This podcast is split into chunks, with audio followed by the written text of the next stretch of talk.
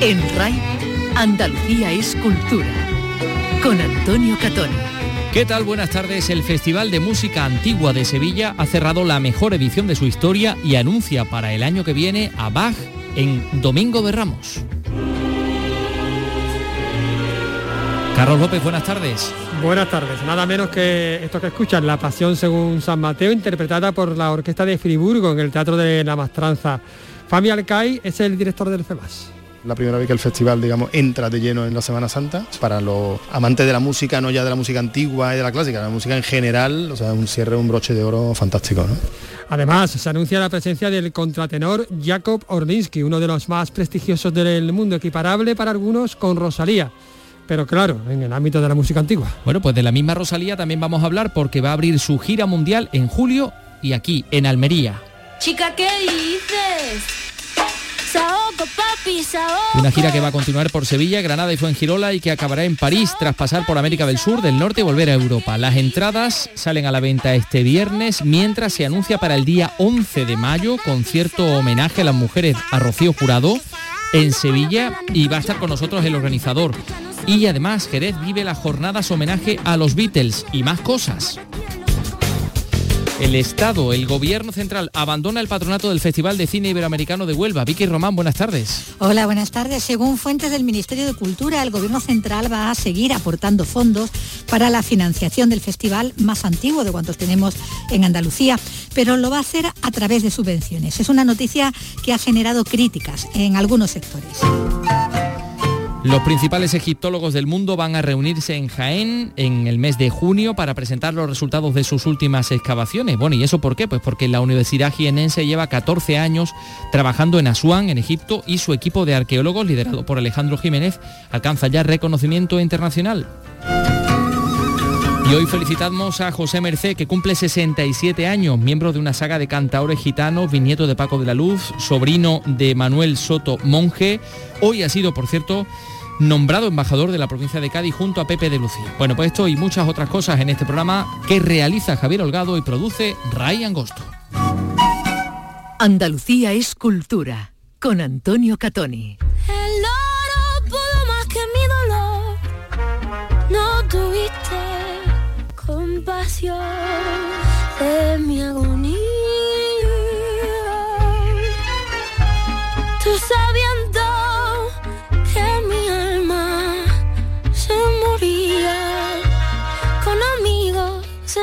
Copas te reías.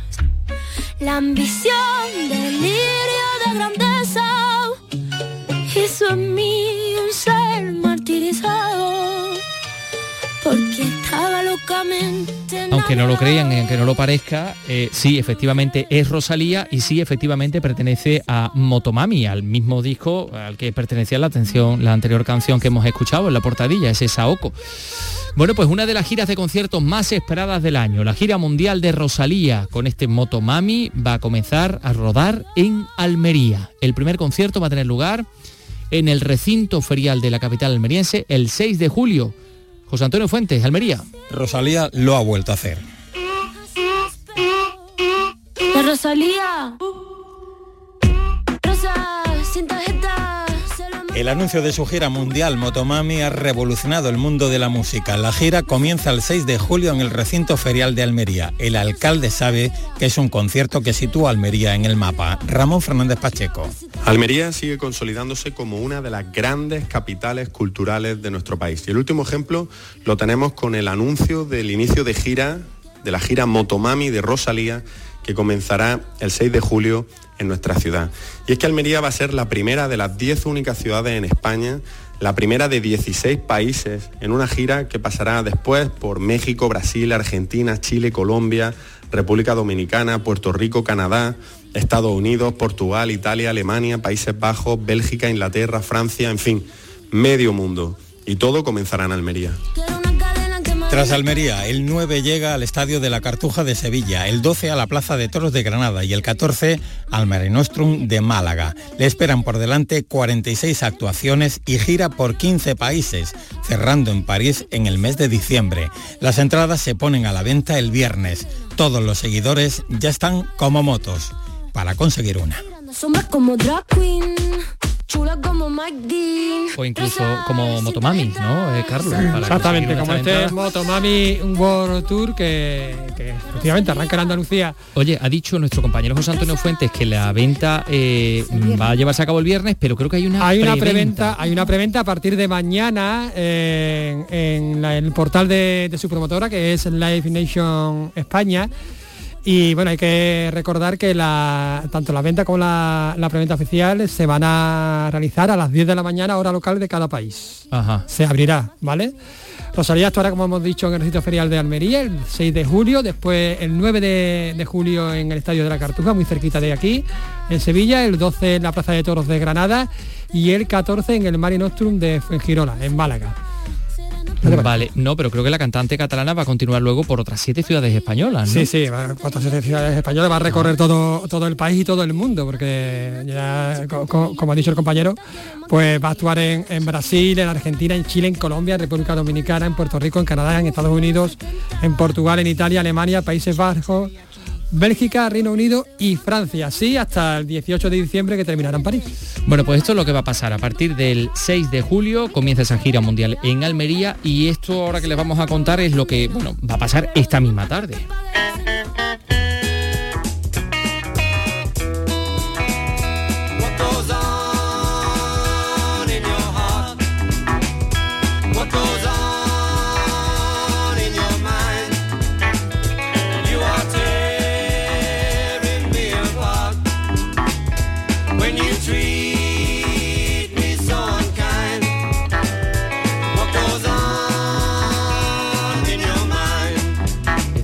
Pocas canciones que cantaba Ringo como, como vocalista, aunque el resto del grupo, el resto de los Beatles les hacían lo- los coros. Pues esta tarde comienzan en Jerez la segunda jornada sobre los Beatles. Hasta el domingo 24 los aficionados de los cuatro de Liverpool van a poder disfrutar de una exposición, de conciertos, de mesas redondas, de conferencias y de una jam session. Todo se va a desarrollar en los claustros de Santo Domingo, en pleno centro de, de la ciudad, de la capital del vino, en pleno centro de Jerez.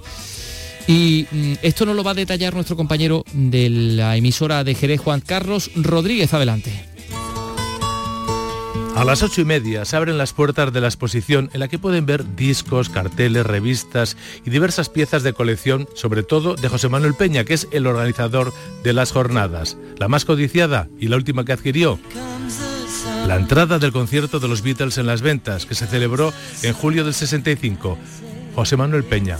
Pues la compré hace unos años y sentí cuando la compré que ya, bueno, ya era hora de cerrar la colección y ahora pues me limito, como tú bien dices, pues a, a tocar las canciones de ellos desde un escenario, a hacerle que le lleguen a la gente y a transmitir eso de la mejor forma que uno sabe. Además de la colección, que la pueden ver a diario, hay música. El miércoles, una gran tocata de versiones. Con músicos de, de fuera de Jerez y de la escena local y cada uno va a hacer una versión libre sobre un tema de los Beatles.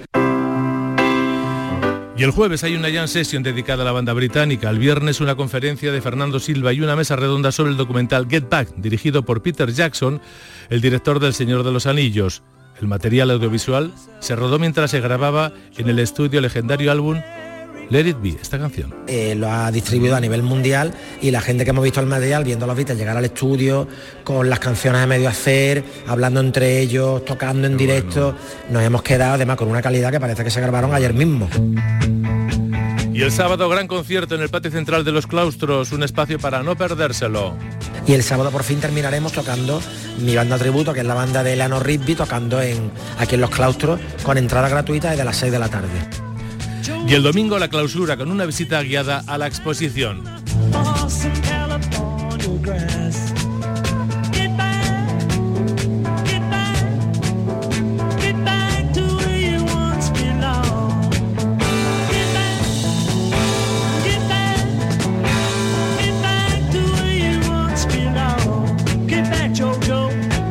Bueno, pues eh, los amantes de la música de los Beatles y de todas las curiosidades de los cuatro de Liverpool que son, que somos Legión, tenemos una cita en Jerez, eh, esta segunda jornada sobre los Beatles, mira por dónde se han hermanado la ciudad andaluza más Beatlemana como es Almería y, y Jerez de la Frontera que acoge esta, esta jornada.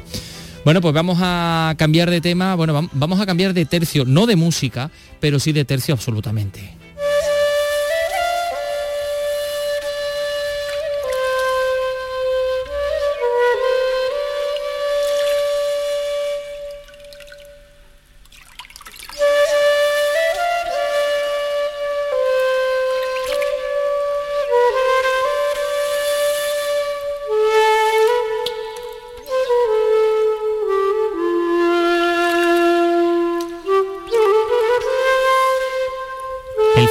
Música Antigua de Sevilla, el FEMAS, que ha terminado, que, eh, bueno, pues acababa hace, hace poco. Ya se está pensando en la edición del año que viene y se va a extender por primera vez al Domingo de Ramos. Así lo ha confirmado su director Fami Alcai durante la presentación del balance de la edición de este año. Pero es que además ha confirmado que en la próxima edición vamos a poder escuchar a este hombre.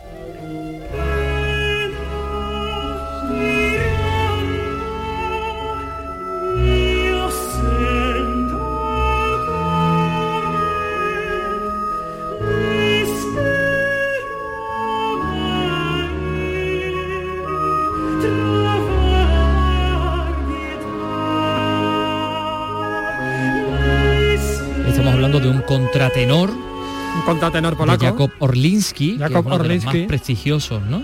Muy prestigioso. eh, y muy conocido y además interactúa mucho en las redes sociales. Creo que tú lo sigues, ¿no? Sí, sí, sí, ¿Es sí, no, me, me he dado cuenta cuando me lo has dicho, digo, ah, pero sí, claro, Jakob, Jakob Orlinski yo lo seguía en, la- en las redes sociales, tiene Sí, una sí, voz pues espectacular. espectacular. Pues eh, actuará en el Maestranza el día 1 de abril. Pues mira, vamos a escuchar un poquito.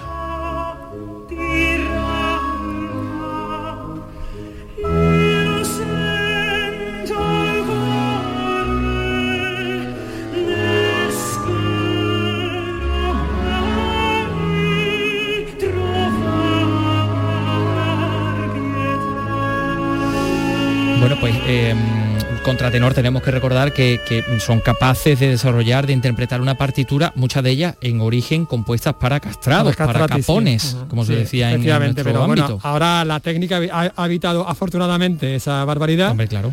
Y, y, bueno, pues tienen este, este tono, ¿no? Tan agudo. Sí, sí, sí. Oye, ¿y qué cosas, mm, eh, qué otras cosas ha contado Fami Alcai de la, de la programación Bueno, pues del ha, año contado, que viene? pues ha contado que el, que el festival se expande, se expande también a los barrios, porque ha tenido muy buena acogida pues esta, este festival en los barrios, ¿no? Con los ministriles y el año que, que viene habrá eh, programación especial no solo de ministriles. De hecho, ya se ha preparado el 90% de la programación del 2023. Vaya. Comenzará el día 10 de marzo. Finalizará, como decimos, con un concierto de clausura el, el 2 de abril en el Teatro de, de la Mastranza. Y bueno, es la primera vez que, que el festival llega a tanta gente y se va a expandir durante tanto tiempo, ¿no? Hasta el 2 de abril, Ramos. Domingo de Ramos. Domingo de Ramos. Ah. Es decir, por cierto, concierto por la mañana, ¿eh? es decir, que se puede ir por la mañana al concierto, por la tarde vemos salir a ver cofradías, ¿No? ¿no? Bueno, creo que tú has podido hablar con los responsables, ¿no? He podido hablar con los responsables, si te parece lo escuchamos. Ahí está.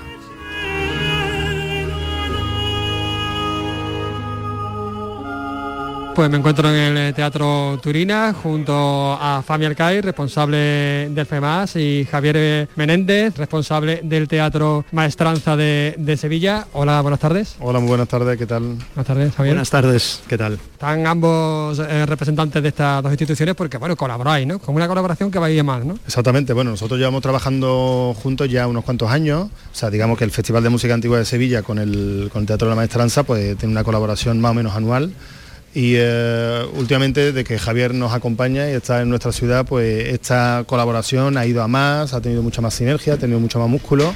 Y eh, para el año que viene, que será la 40 edición del, del Festival de Música Antigua, pues va a ir, vamos a tener dos días, dos días bastante importantes con eh, dos grupazos y que, que, bueno, que estamos muy contentos. Vamos, básicamente yo se lo agradezco muchísimo a Javier porque es una persona muy abierta, con el que es muy fácil trabajar y que, que, bueno, eso lo único que hace es sumar a mejor, ¿no? Vamos a hablar del futuro, pero primero vamos a hablar de- del presente. ¿Qué balance se hace de este año? Bueno, estamos todos muy contentos. Yo creo que los números hablan por, por sí mismos, o sea que yo creo que ha habido una muy buena ocupación. Eh, el festival ha estado, se ha movido mucho por, por redes, ha estado en boca de toda la gente. Eh, hemos sentido realmente que el, que el- que el público ha estado emocionado, ha estado con, con ganas de vivir el, eh, el festival, se ha hablado muchísimo del festival y bueno, esos son solo, vamos, son signos positivos, ¿no? Yo la verdad que de, de esta edición probablemente si hay que escoger una entre las 39 que llevamos, pues evidentemente es esta, ¿no? Entramos en la cuarentena, eh, se consolida y además se expande, ¿no? Sí, bueno, yo creo que ya el, vamos, el festival ya tiene un peso que ya es innegable, ¿no? O sea, todavía yo creo que hace 10 años había dudas, ¿no? Si el festival, bueno, pues qué tal, que, no sabemos dónde está, en qué, altura del ranking y tal, pero yo creo que ahora mismo el Festival de Música Antigua de Sevilla, indudablemente uno de los grandes festivales a nivel europeo de música antigua. O sea, que eh, sin duda el festival más importante de aquí de España, pero ya digamos que ya entra en los grandes circuitos europeos y eh, bueno, estamos, estamos muy contentos, ¿no? Porque ha sido mucho tiempo de trabajo, eh, mucho tiempo de apostar por eso, mucho tiempo de, de, eh, de- de forzar la máquina, ¿sabes? Porque es verdad que aquí en España siempre las cosas son un poquito más complicadas, desgraciadamente, ¿sabes? Pero bueno, se ha conseguido, se ha conseguido con muchísimo cariño y con muchísima eh, empuje, eh, digamos, de las personas que están, que están detrás del festival, ¿no? Y ahí, bueno, pues la verdad que hay que agradecer evidentemente al equipo del, del- festival que hace una labor mm, mesiánica, diría yo, y eh, después, bueno, a, a nuestro querido Antonio Muñoz, que al alcalde de Sevilla, que está también está apostando realmente por porque el festival y porque la, la cultura en general de la ciudad pues vaya más, ¿no? El próximo año, la 40 edición, que ya está casi casi perfilada toda la programación, ¿no? El 90% en torno al 90%. ¿Puedes avanzar algo más? Sí, la edición está casi cerrada. Le quedan los flecos, ajustar un par de fechas y tal.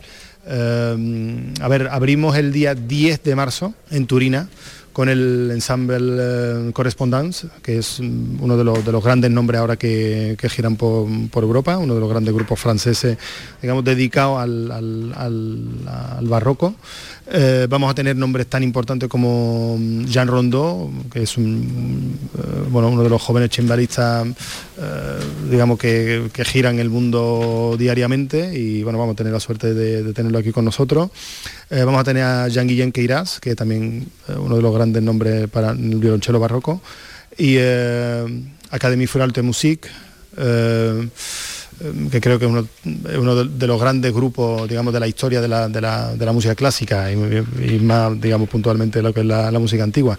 Eh, y después otros dos nombres que, que me gustaría resaltar de la, de la mm, próxima edición son la- las dos colaboraciones que hacemos con el Teatro de la Maestranza y que van a ser justamente el cierre de- del festival, es decir, el día 1 de abril y el día 2 de abril. El día 1 vamos a tener a Jacob Orlinsky, que es uno de los contratenores del momento y que yo creo que, eh, bueno, pues uno de los más afamados eh, cantantes que hay en, el- en la música antigua. Yo creo que estará la gente encantada de, de ir a escucharlo a- al teatro.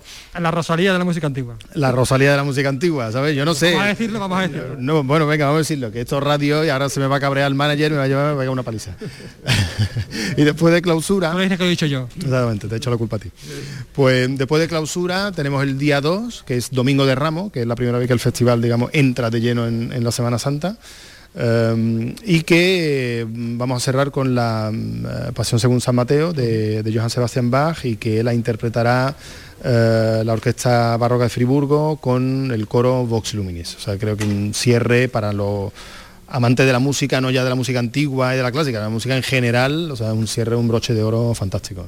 Un concierto que por cierto va a ser por la mañana, es decir, que se puede ir al concierto y después vemos la borriquita, ¿no, Javier? Sí, eso es lo que, está planificado. El, domingo, el domingo de Ramos tenemos muchísima actividad prevista, pero yo creo que hacer una pasión según San Mateo es como un, eh, vamos, un, must, ¿no? Precisamente en esas fechas. Yo creo que, aparte de lo que decía Fami, no deja de ser una de las grandísimas obras de la historia de la música y, que tiene una relación tan directa ¿no? con, la Semana Santa. Nos parece maravilloso poder cerrar con ese grandísimo evento con un grupo como Vox Luminis y la Orquesta Barroca de Friburgo. Y el día antes tener a Orlinsky, pues hombre, para tanto para el festival como para el Teatro de la Maestranza, eh, estamos hablando de, de- de dos grandes eventos de, de la temporada. ¿eh? Y bueno, un día detrás del otro, pues para la- los amantes de la música barroca yo creo que va a ser casi una grandísima excitación. Tienes que empezar a ahorrar. Sí, vamos a tener que empezar a ahorrar, vamos a tener que empezar a ahorrar. Por cierto, ya que hablamos de, de ahorro, eh, no sé si tendremos que empezar a ahorrar para comprarnos el vinilo, no sé si tenéis pensado editar esta colaboración magnífica entre Academia del Piacere que estrenasteis este año y, y Constantinople, porque tú Sí. acabas de llegar de Canadá, de hecho. Sí, sí, hace yo creo que unos días, que vamos, eh, seis días que, que estoy aquí en Sevilla. Sí, sí, pues la, vamos, la, la idea es grabarlo y probablemente tenerlo para el mm, verano que viene haciendo, vamos, haciendo algunos conciertos aquí en, en España y plantearlo, bueno, no, no una grabación clásica, sino hacer una grabación entre eh, vídeo y sonido, ¿sabes? Eh, tú sabes que en Canadá hay mucho mucho apoyo a ese tipo de, mm, eh, digamos, de, de, De montaje. de montaje, claro. Entonces, pues nada, vamos a aprovecharnos de los canadienses, vamos a tirar un poquito de ellos y haremos, bueno, pues la verdad que ha sido una experiencia fantástica, ¿eh? porque es la primera vez que trabajamos con, con ese tipo de música y, eh, claro, está- es como poner en contraposición lo que es la música barroca del, de los persas y de los turcos, ¿no? Mm, digamos, enfrente de lo que es la música, nosotros nos hemos centrado más en lo que es la música sevillana, ¿no? del, del primer barroco, ¿no? Entonces, pues la verdad que eh, esas diferencias, eso esas sensaciones diferentes que, que, que hace un- que, que da una música y la otra, yo creo que ha ido muy bien, ha, eh, ha compaginado muy bien y estamos, estamos muy contentos, muy contentos. Bueno, pues Fabián Alcai, no molesto más, muchísimas gracias, director del festival, muchísimas gracias, Gracias por a ti. Y Javier Menéndez, director del Teatro de la Maestranza, muchísimas gracias también. Un placer, muchas gracias a Y vosotros. que siga este encuentro, que nunca termine. Así será, seguro. Gracias. Larga vida, muchos siglos al Festival de Música Antigua de Sevilla. Eh, después, en este mismo programa, vamos a hablar con Javier Esteban, que está detrás de la organización del concierto del 11 de mayo en el Cartuja Center de Sevilla, el concierto Mujeres cantan a Rocío Jurado, ya conocemos algunos nombres. Y esto pinta muy bien, pero como decimos, esto será dentro de unos minutos porque antes tenemos muchas otras cosas que contarles. Por ejemplo, hablarles de, cine. Son las 3 y casi 23 minutos. Andalucía es cultura con Antonio Catoni.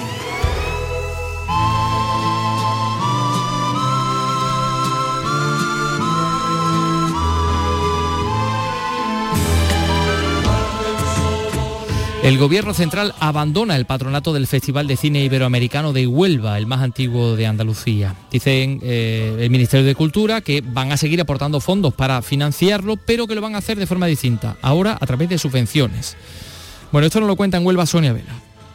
El Instituto de Cinematografía y Artes Audiovisuales se ha salido del patronato del certamen. Los patronos se encargan de sufragar el festival y el patronato está presidido por el Ayuntamiento de Huelva. El alcalde Gabriel Cruz ha asegurado que se trata solo de un cambio en la forma del Gobierno central de colaborar con el festival y que con las líneas de ayuda que le destine a partir de ahora se conseguirá una cantidad económica similar a la dedicada por el Ministerio de Cultura desde el año 2005. El objetivo del patronato es aumentar el presupuesto actual, que está en torno a los 300.000 euros, y alcanzar los 900.000 en un par de años, cuando el festival celebre su 50 aniversario. Escuchamos a Gabriel Cruz. Podemos estar muy tranquilos que el objetivo de llegar al cincuentenario en un presupuesto en torno a esos 900.000 euros lo vamos a cumplir y que de hecho ya este año pues con las aportaciones que tenemos seguramente podemos hablar de duplicar el presupuesto de los años anteriores. La edición número 48 del Festival de Cine Iberoamericano de Huelva se va a desarrollar el próximo mes de noviembre.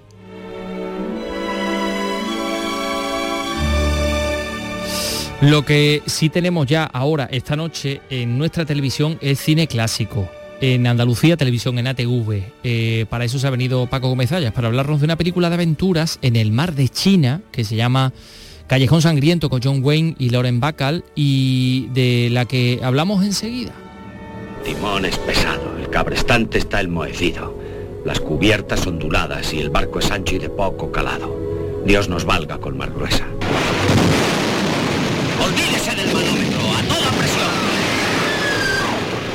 I'm not going to Hong Kong. I'm leaving the ship at Hong Honghai Bay. Nobody's leaving this Bueno, pues ahí estaba John Wayne eh, en español, doblado y bueno, en versión original. Ahí escuchamos, la escuchamos con Loren Bacal y aquí está Paco Gómez Zayas para hablarnos. Hola, ¿qué tal, Paco? tal? ¿Qué hay? Muy buenas tardes. Para hablarnos de, de esta película que, que cuanto menos resultaba extraño a priori que se juntaran John Wayne y, y Loren Bacal. Eh, por lo menos la presencia de Loren Bacal en una película que tenía tanto de bueno de, de propaganda, ¿no? Anticomunista, de, de ¿no? propaganda anticomunista. No es que ella lo fuera, pero sí que es verdad que ella estaba eh, entraba dentro del de, del sector más liberal y más de izquierdas y más progresista y entonces pues no era comunista, pero tampoco eh, consideraba que los comunistas eran la fuente de todos los males y de todos los peligros, como había mucha gente eh, dentro y fuera de Hollywood que al parecer lo opinaban así en aquellos tiempos de la Guerra Fría y cuando estaba muy reciente todavía aquello de la caza de brujas y la persecución de, de los comunistas en, es- ahí mismo en Hollywood, ¿no?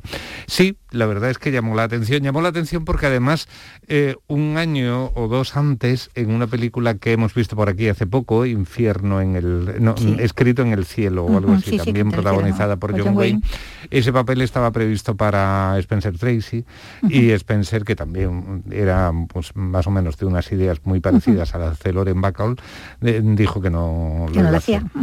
Eh, tanto una como otra son productos de John Wayne, que aparte de actor, pues también ejerció de productor. Y, y además, pues bueno, en este caso concreto, al quedarse sin actor, porque también aquí, pero no por razones políticas o ideológicas, sino porque eh, Robert Mitchum, que era el actor eh, que iba a protagonizar Callejón Sangriento, la película que vemos esta noche en Andalucía Televisión, y que le iba a dar la réplica a Loren Bacall, por consiguiente, eh, Mitchum ha sido siempre un bromista. Eh, a veces un poco pesado con sus bromas. La broma, ¿no? Eh, Por ejemplo, en el rodaje de La hija de Ryan, que fue un rodaje muy extenso y muy amplio, y muy, muy- eh, pues estuvieron casi un año juntos, acabaron todos un poco hasta la... Muy cansadito ya de muy rodillo. cansados, muy cansados de, estaba- de- de este señor que se lo tomaba todo así a, a chacota y que le gustaba mucho el hacer bromas. Y en este caso concreto, pues no le dio tanto tiempo, porque el director, William Wellman, No conocido por, también por tener un carácter, Carácter. pues No a la primera o a la segunda dijo, uy, aquí A no mí que hemos- me lo cambien". Aquí no hemos venido aquí a hacer gracias, yo este no. Este. Así que Y ahí mira acabó. que, eh, habían trabajado juntos en lo de La Noche del Cazador, que también que es una sí. película de, de- No, en La Noche Bueno, del es Lawton, no, perdona, o sea, de en la-. En la de... Ay, ¿cómo ¿Cabo? se llama? ¿El rastro de la ¿O no? pantera o sí, algo así. Eh, y, y entonces Michun estaba ahí bien como actor. Yo creo que, que eso le, le dio así como te- tener una cierta confianza, ¿no? Y decir, "Bueno, yo aquí puedo hacer lo que quiera. Mi amigo John Wayne produce, mi amigo Bill Wellman dirige. Pues no, el Bill no. Wellman Eh, dijo, se "Mira, pusieron hemos a y la amistad y no- hasta y donde no llega, claro. aguantar esas bromas tan tontas que tú haces. Bueno, pues ahí acabó siendo el protagonista, como decimos, John Wayne en esta historia de Mm. aventura, porque de eso se, se trata, ¿no? Ya sin buscarle otra, otras lecturas con la, bueno, con la peripecia de ese capitán de barco mercante que encarna a John Wayne, que un poco al estilo de, de lo de Humphrey Bogart, por cierto, en la reina de África, bueno, pues Sí. también tiene que sortear peligros, ¿no? Llevando Sí, no, una embarcación, en este caso con un, una un poblado chino, Mm. unas 200 personas que tiene que llevar en ese barco que se está cayendo a pedazos, cruzando ese callejón del eh, callejón infernal, ¿no? Ese callejón de eh, Sí, nosotros, yo creo que eso de, se debería... de- sangriento de- que, que es el estrecho de Formosa, vaya. Exactamente, yo creo que, que deberíamos de, traducirlo más como estrecho. Claro, el Eh, estrecho, no- ujú. no, es que mm, Sangriento. al hablar de mar, hablar de callejón, pues la verdad es que despista un poco. Poco, claro, parece que va a ser una cosa muy urbana Eh, y sí, estamos pues hablando no, de un barco. Es una cosa que transcurre casi toda en el mar y efectivamente eh, son un grupo de personas nada cercanos a, a los comunistas que huyen del Del régimen comunista, comunista chino y que entonces atraviesan el, el- el momento de mayor peligro es eh, el, paso estrecho del estrecho de Formosa. Huyen en un barco que efectivamente lleva un capitán de la Marina Mercante. Que había estado preso por los comunistas chinos y que incluso casi había perdido la razón, ¿no? Sí, y, y entonces, un- curiosamente, una de las mm, de las pasajeras es la hija de un médico, un médico que en principio, teniendo en cuenta que él desarrollaba una labor humanitaria, pues no se encontraba mal, em, le daba igual el régimen político, sin embargo, no sé exactamente qué ofuscación y qué intransigencia de algunas autoridades locales, pues le llevan al médico a la muerte, lo cual hace que la hija, que en principio tampoco era un- una persona así anticomunista de nacimiento, por así sí, sí, decirlo, o de o de Desarrolla las también esa ideas, pues claro. lógicamente Ujú. dice vámonos de aquí porque esto no es lo que habíamos pensado y en cualquier caso es peligrosísimo para nosotros. Y, y eso es lo que trata mm, Callejón un- un Sangriento, una película de- muy de, claro, una muy de. Guerra Fría y, y efectivamente es un relato de aventuras hecho con, con el nervio y con la garra y con el- la fuerza y con el vigor con el que el director William Wellman eh, solía imprimir sus- a sus trabajos. Sí, porque ahí, bueno, tenemos que verlo sorteando, como decimos, todos esos Mm. peligros, ¿no? Porque se van, se van a ver acosados eh, por Mm. las fuerzas eh, enemigas porque tratan de evitar que lleguen hasta, hasta Hong Kong, que es destino ¿no? que tiene ese, ese viaje, ¿no? Mm. Es que además la- la- generalmente las películas de William Wellman eh, son muy ricas en todo, porque, porque es un director que aprovecha muy bien cada plano, que quizá como todos los que se han formado en el cine mudo tiene un concepto muy visual y entonces él da mucha información en el plano, independientemente de lo que después oigamos en la, en la banda sonora, oigamos en los diálogos que vienen a complementar lo, lo que se ve. Entonces, eh, todas las películas son muy entretenidas, tienes, eh, mm, tienen además un sentido del ritmo y de, y de no aburrir al espectador. Es muy curiosa además la, la personalidad de este señor, que era un tataranieto de, de uno de los que declara, uno de los que redactaron la declaración de De independencia. Era, era, sí, era Que casi- tenía un casi antepasado ahí como- de- como la aristocracia, Claro. por así decirlo, de, de los Estados Estados, Unidos. Unidos. De hecho, había nacido en Boston y bueno... es- lo Bueno, de pasa los es padres que- fundadores Lo que pasa casi, es que el niño salió un poquito zascandil, de, Sí. lo echaban de todos los colegios, era un gamberro, vamos. Y acaba en el para decirlo. Bueno, primero pasó por varios sitios, creo que fue, no sé qué actividad deportiva, llegó a Ajá. tener un nombre, luego tu- tuvo un accidente, porque si es que el pobre es que era muy temerario, y se metió en la Primera Guerra Mundial en la escuadrilla Lafayette, que luego llegó a hacer una, una Sí, una película, película, sobre eso. Y sí, luego, y luego, curiosamente, fue a través del amor. Se, se enamoró y se emparejó con una actriz y pues, así llegó a Hollywood. Y allí desempeñó casi todos los oficios, porque fue de todo, eh, trabajó en decoración, en, en montaje, en producción. Al final se hizo Un meritorio, director. ¿no? Hasta llegar a, a- a la Al final se hizo dirección. director y muy buen director. la verdad es que- Bueno, pues tenemos esta, esta muestra de, eh, de su pericia en esta, en esta película, en este eh, callejón sangriento, ¿no? Porque podríamos traducir mejor por, por estrechos sangrientos, tratándose de lo que se trata, y que protagoniza, bueno, John Wayne y, y Loren Un poquito extraña pareja, y donde nos encontramos, bueno, pues a una Anita Ekberg antes Sí. de ser la, antes de darse el baño, ¿no? Antes de Darse el baño en la Fontana de Trevi, ¿no? de Trevi, antes de ser una de las musas de Federico Fellini en general del cine italiano y, y del cine europeo, bueno, y antes incluso de trabajar con, que eso vino antes, con Jerry Lewis y con, Sí, sí, y con también Dean con Dean Martin, Martin. en aquella de artistas y modelos. Bueno, pero de Jerry Lewis vamos a hablar mañana. Sí, una cosa, creo recordar que aquí hacía ella mm, de como le habían así Sí, la- de una de la China, ¿no? Sí, sí, sí. Los rasgos, Una sí. China imposible. Era una china muy grande, porque Anita Claro. Ekberg era sí, una muy china muy rara. bueno, la Sí, cosa... pero es la verdad, tenía un personaje. Claro, como además era china, la verdad es que no tenía apenas diálogo, pero vamos, la presencia era imponente. Era imponente, se, se dejaba ver, se hacía notar.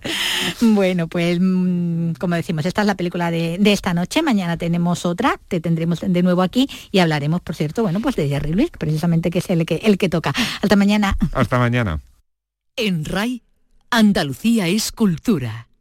La liga se aprieta y solo quedan media docena de jornadas. Las miradas están puestas en los nuestros y el Real Betis juega ante el Elche días antes de la final de Copa del sábado. Siente tus colores y vive este martes el fútbol desde el Benito Villamarín. Desde las 9 menos 20 te lo contamos en la gran jugada de RAI con Antonio Rengel. RAI, Radio Andalucía Información.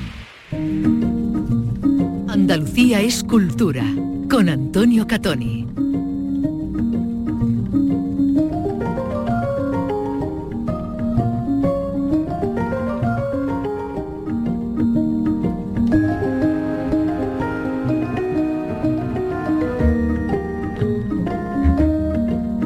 Tres y 35.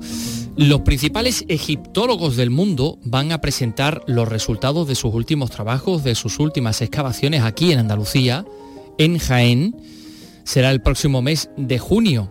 Eh, esta elección de la ciudad de Jaén no es casual porque la Universidad Jiennense lleva 14 años investigando en Egipto, concretamente en la frontera entre Egipto eh, y, y Libia, eh, la zona de Asuán, y, mm, y Nubia, perdón, en la zona de Asuán, y su equipo de arqueólogos, mm, ya saben ustedes que hemos hablado muchas veces aquí en este programa con, Alejandro Jiménez, que es el director de la excavación, bueno, pues eh, este equipo de arqueólogos ha alcanzado un nivel de reconocimiento internacional.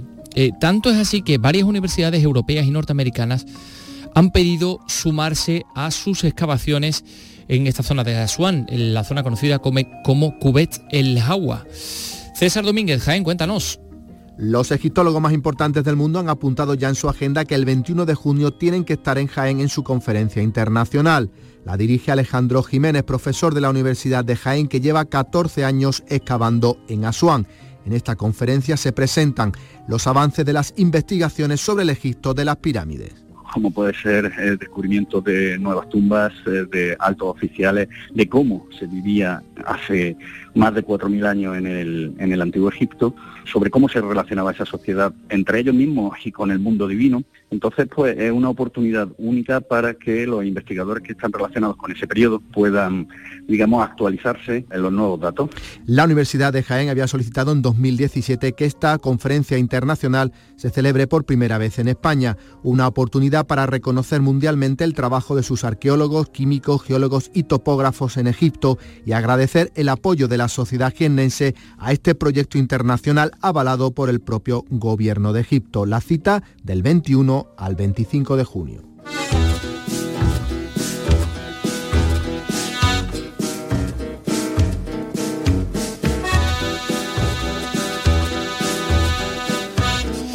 Pues estaremos pendientes también en este espacio eh, sobre lo que de sí ese Congreso de Egiptólogos de todo el mundo en Jaén.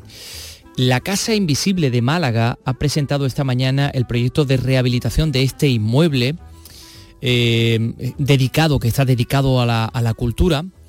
El proyecto conjuga arte y, y arquitectura y los responsables de este espacio cultural de la ciudad pues reclaman al ayuntamiento que se le ceda ¿no? en, primer, en primer paso. Eh, Málaga, María Ibáñez, cuéntanos. El Centro Social y Cultural de Gestión, La Invisible, ha presentado hoy la primera fase de la rehabilitación arquitectónica de este espacio, un proyecto que cuenta con el apoyo de los museos Reina Sofía de Madrid y Van Advent Museum de Eindhoven. Carlos San Juan es el portavoz de La Invisible. Es un proyecto artístico de arte útil. Llamamos arte útil al arte que se hace con comunidades. No se produce una obra de arte en sí, sino que es en el propio proceso donde reside el arte. La Invisible solicitará además fondos europeos para su rehabilitación. Eh, tenemos proyectos, tenemos avales, tenemos apoyos, tenemos formas de financiar la Casa Invisible sin que tenga a cargo del ayuntamiento. Le, le pedimos la colaboración al ayuntamiento para que culmine lo que llevamos eh, años y lo que llevan años prometiendo y no realizan. Es la cesión en uso para poder comenzar o continuar lo que es la rehabilitación del edificio. El ayuntamiento de la ciudad mantiene la vía judicial para obligar al desalojo de este edificio municipal ocupado desde hace 15 años.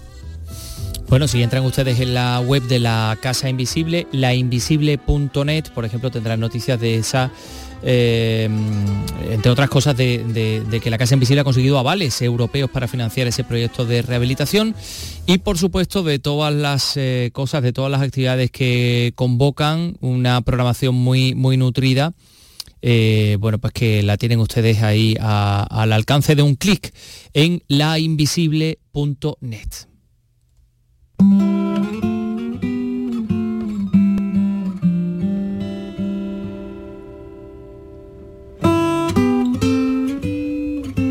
El Archivo Histórico de Cádiz acoge ya una exposición sobre las relaciones entre España y los Estados Unidos en una horquilla de tiempo grande, ¿no? Desde el siglo XVI hasta el siglo XIX. Eh, el título es Un océano de relaciones y es ciertamente interesante. Por eso le hemos pedido a Salud Botaro que nos lo cuente. Adelante, Cádiz. Mucho antes del nacimiento de los Estados Unidos ya hay documentación de los primeros conquistadores de la Florida a principios del siglo XVI. Vale, vale. Por ejemplo, el testamento de Pedro Menéndez de Avilés, de 1565, fundador de San Agustín, la ciudad más antigua de los Estados Unidos. Santiago Saborido es el director del Archivo Histórico de Cádiz. en un océano de, las relaciones humanas, comerciales y de todo tipo que, que tanto los españoles que, que viajaron a, a tierra al otro lado del Atlántico, como principalmente a partir de la fundación de los Estados Unidos, los comerciantes, cónsules embajadores y diplomáticos de todo tipo pues han, eh, hicieron escalas en, en nuestra ciudad, en Cádiz. Todos los territorios al norte del Río Grande estuvieron vinculados a España a través del virreinato con capital en México. Muchos documentos están en el archivo, una relación más estrecha de lo que el océano permite y en la que ahora podemos profundizar gracias a esta exposición. Archivo Histórico Provincial de Cádiz. Y hoy, eh, bueno, pues tenemos, tenemos un par de cumpleaños que destacar.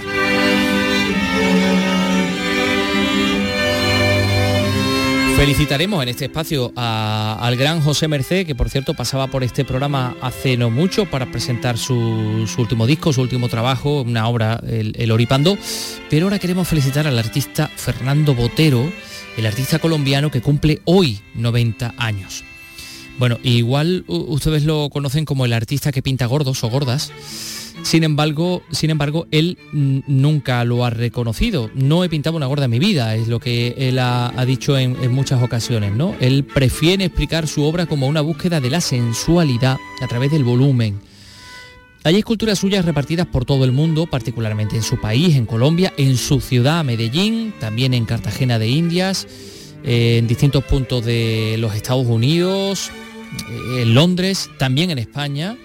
Algunas obras fueron donadas a las ciudades donde eh, se celebraba alguna exposición suya, ¿no? En la ciudad que, española que más obras de Botero tiene, además expuestas a, a- la, en fin, en la calle, ¿no? Porque son obras escultóricas, es Madrid, la ciudad que albergó la mayor retrospectiva dedicada a Botero hasta ahora en toda España. En el año 92 eh, tuvo lugar esa muestra de sus esculturas que se exhibieron en el Paseo de Recoletos.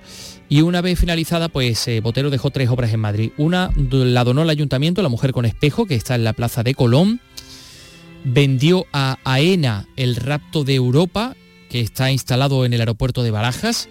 Mientras que la Fundación Telefónica adquirió la última pieza de una edición de tres vaciados idénticos de la escultura La Mano, ¿no? Y una de ellas la cedió a la ciudad de Madrid para su exposición pública. Eh, él mismo quiso donar a la ciudad de Madrid una, mm, lo que pasa es que no había decidido o no ha decidido una eh, cu- cuál de ellas quería, quería donar, ¿no? Fernando Botero.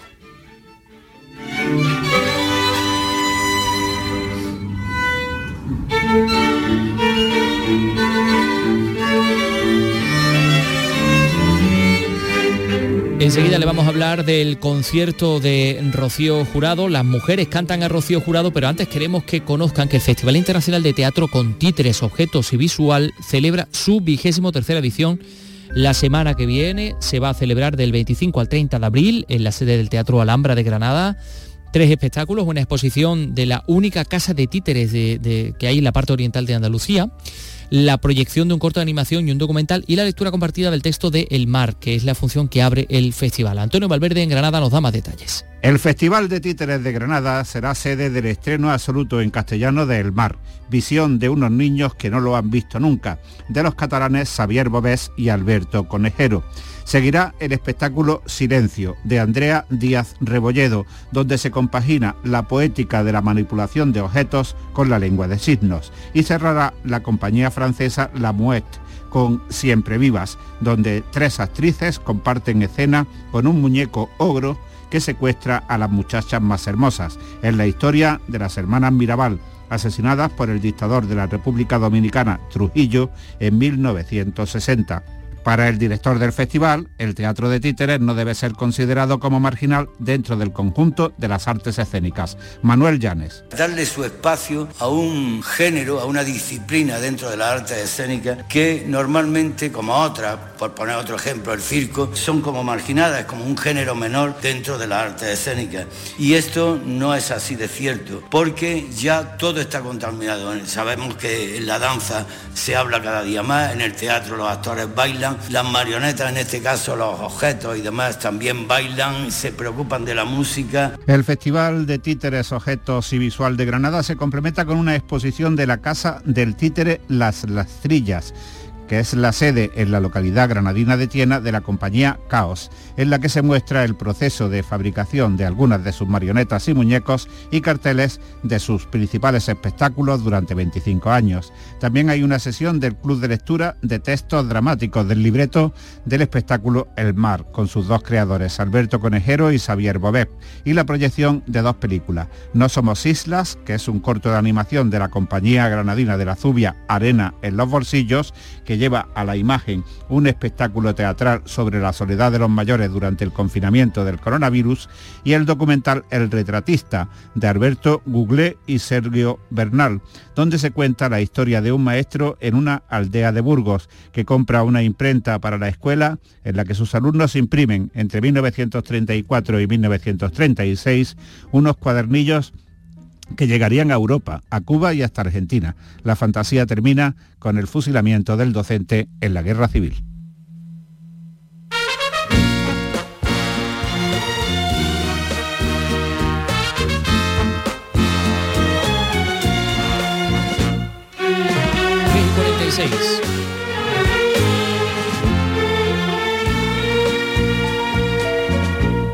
Yo sé que no es verdad lo que me jura, pero de esa mentira mi alimento La voz inmortal de Rocío Jurado.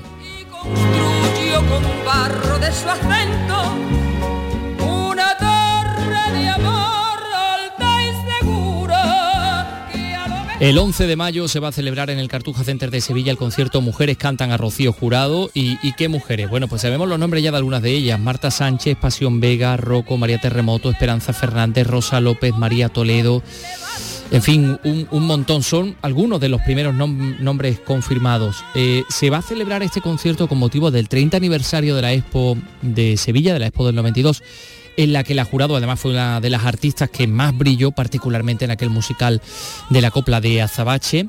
Mujeres cantan a Rocío Jurado, cuenta con la producción de una promotora sevillana que se llama Green Cow Music, especializada en- en festivales como Icónica Fest, el, el festival boutique de, de Sevilla, de la Plaza de España, que se celebraba en su primera edición el pasado otoño y que se va a celebrar este próximo otoño en su segunda edición y cuyo organizador o director es Javier Esteban, que está con nosotros. Javier, ¿qué tal? Muy buenas tardes. Hola, muy buenas tardes, Antonio. ¿Qué tal? Bueno, eh, ¿cómo habéis elaborado este cartel? ¿En base a qué criterios? Bueno, pues habéis reunido a todas estas mujeres para hacer un homenaje a, a Rocío Jurado. Pues sí, eh, la verdad que el, el- el- el criterio ha sido un poco eh, buscar eh, artistas, mujeres que, que no tengan, o sea, que tengan como referente a Rocío Jurado, pero que no canten como Rocío Jurado, que, o que, su- que tengan una una forma eh, de cantar totalmente diferente, ya lo hicimos en el 8M en el Within Center, eh, con la idea también de abrir eh, eh, a, a mucho público que, que, hombre, todo el mundo le suena eh, pero la gente mucho más joven, pues mucho más complicado. Y eso lo conseguimos muy bien en el 8M y aquí hemos intentado lo mismo, ¿no? De- de- que cada una haga una versión muy personal de algunos de los grandes temas de, de Rocío y que, y que podamos celebrar, como bien decía, el 30 aniversario de la Expo, que, en el que creo que Rocío se convirtió eh, en un icono, ¿no? Porque fue uno de los conciertos, vamos, una de las artistas que más brilló, en- como bien decías antes, en la exposición. Hombre, el, el 8M fue un, un exitazo, vimos eh, información y se recogió en, en medios de repercusión nacionales y yo creo que incluso internacionales, porque ya sabes que en América pues eh, adoran a, a Rocío Jurado, pero claro, esto de hacerlo en Sevilla, en el ámbito de, el- en el mismo espacio donde estuvo la Expo, porque el Cartuja Está en ese recinto donde una vez alzaba la Expo, no muy lejos del eh, auditorio Rocío Jurado, esto va a ser muy especial, ¿no?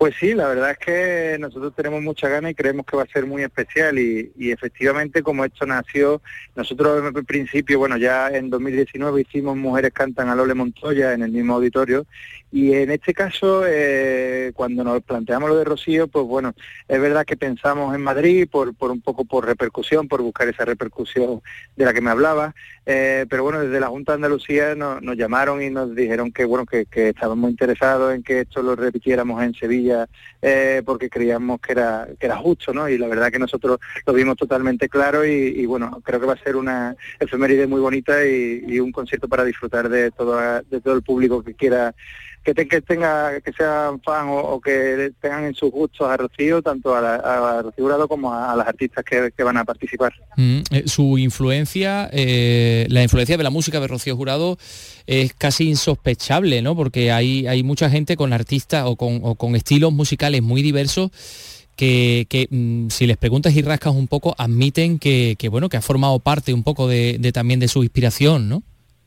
Sí, y eso es la satisfacción que, tenemos, que es muy grande del concierto que se dio en el 8M, porque eh, yo recuerdo que ese mismo día, cuando me fui a la cama, empezamos a buscar eh, noticias y todo lo que había salido, y, se, y, caló mucho el que artistas como Tancho Ungueiras o, Rigoberta Bandini, que tienen un estilo totalmente diferente, pero en el momento que se les llamó, o incluso algunas que nos llamaron a nosotros, oye, eh, yo hago una música ahora que no nada tiene que ver con Rocío, pero cuando voy a un karaoke mi canción preferida es esta de Rocío Jurado. Yo me he crecido con esto y después lo bonito también del traspasar eso a, su público, que son públicos más jóvenes o públicos de otros estilos de música y que descubren un poco a, Rocío, que, la pueden tener en mente como nombre y como icono, pero bueno, la música de Rocío Jurado, de las letras de Manuel Alejandro, pues ahí hay un, repertorio que hay que rescatar de vez en cuando y creo que en esta ocasión mm. va a ser un momento muy adecuado.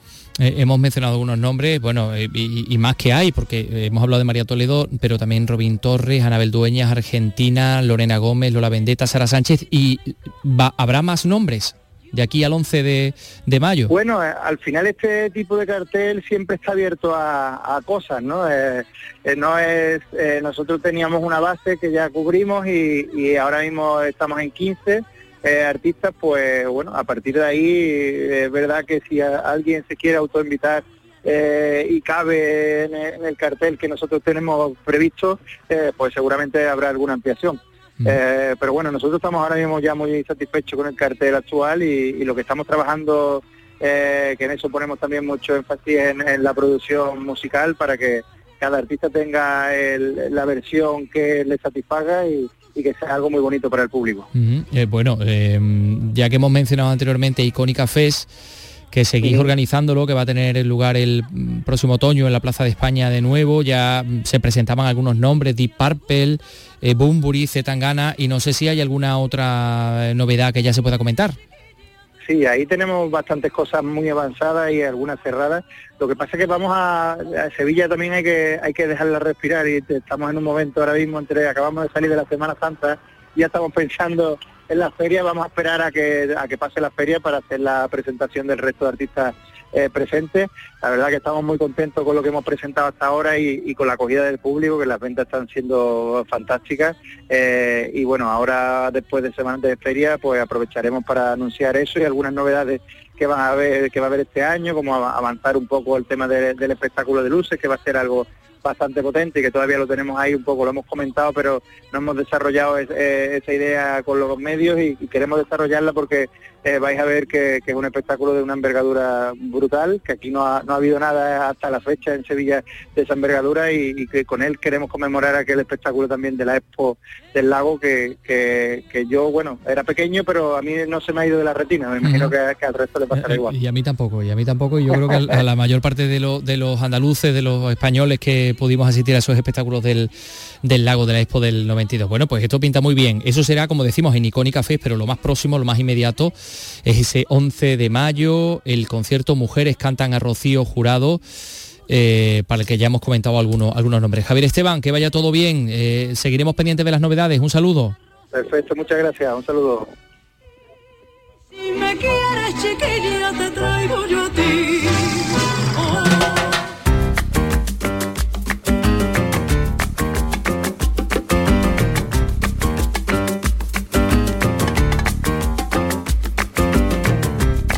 La luna que tú no la miras cuando te ilumina por la calle escuela. Bueno, pues ahí hemos escuchado anteriormente a Pasión Vega y aquí está de nuevo la voz de, Rocío Jurado homenajeada el próximo 11 de mayo.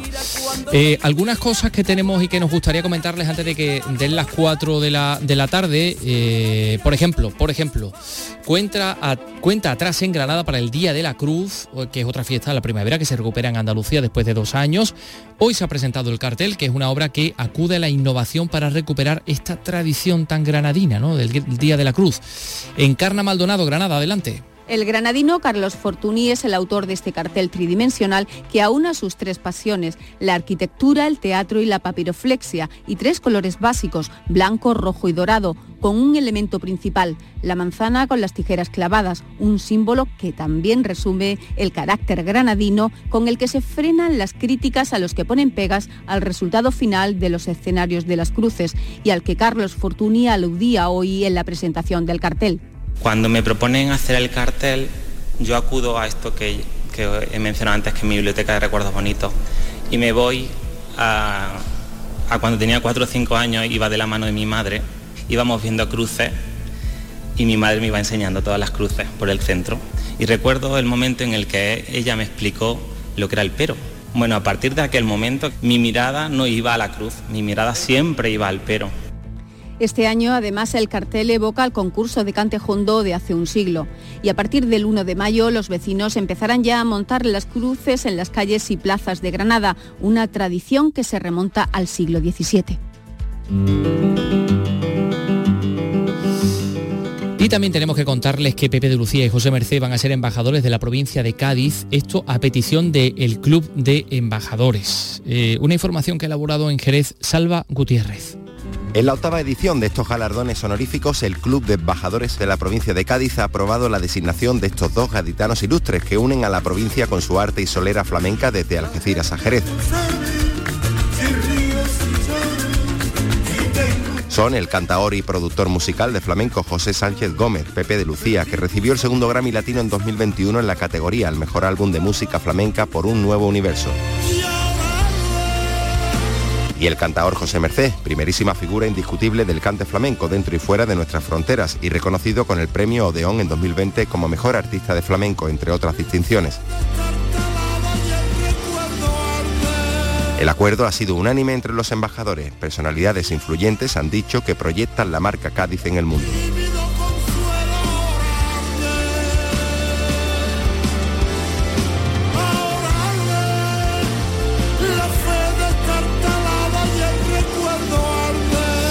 Bueno, pues vamos a felicitar a José Merced, no solo porque va a ser embajador cultural de la provincia de Cádiz, vaya, sino porque hoy José Merced cumple 67 años. Se sueña, se compra, se riman, camino rodado, camino de Aquí hay un tema de su último disco de Seoripando. José Merced nació en el barrio flamenco de Santiago, Jerez de la Frontera, miembro de una saga de cantaores gitanos, bisnieto de Paco de la Luz, sobrino de Manuel Soto Monje, primo de Vicente Soto Sordera, la saga flamenca más longeva, pues eh, él lo ha contado en más de una ocasión, de niño cantaba en la escolanía de la Basílica de la Merced de Jerez, de donde le proviene, donde proviene su nombre artístico, José Merced.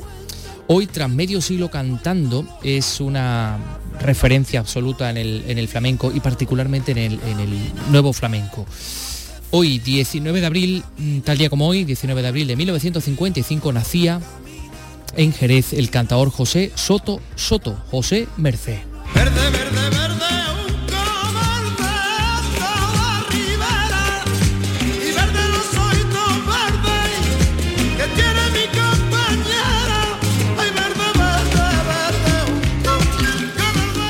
Pues felicidades a José Merced. Nosotros regresamos mañana a las 3 de la tarde en este programa que se llama Andalucía es Cultura. Adiós.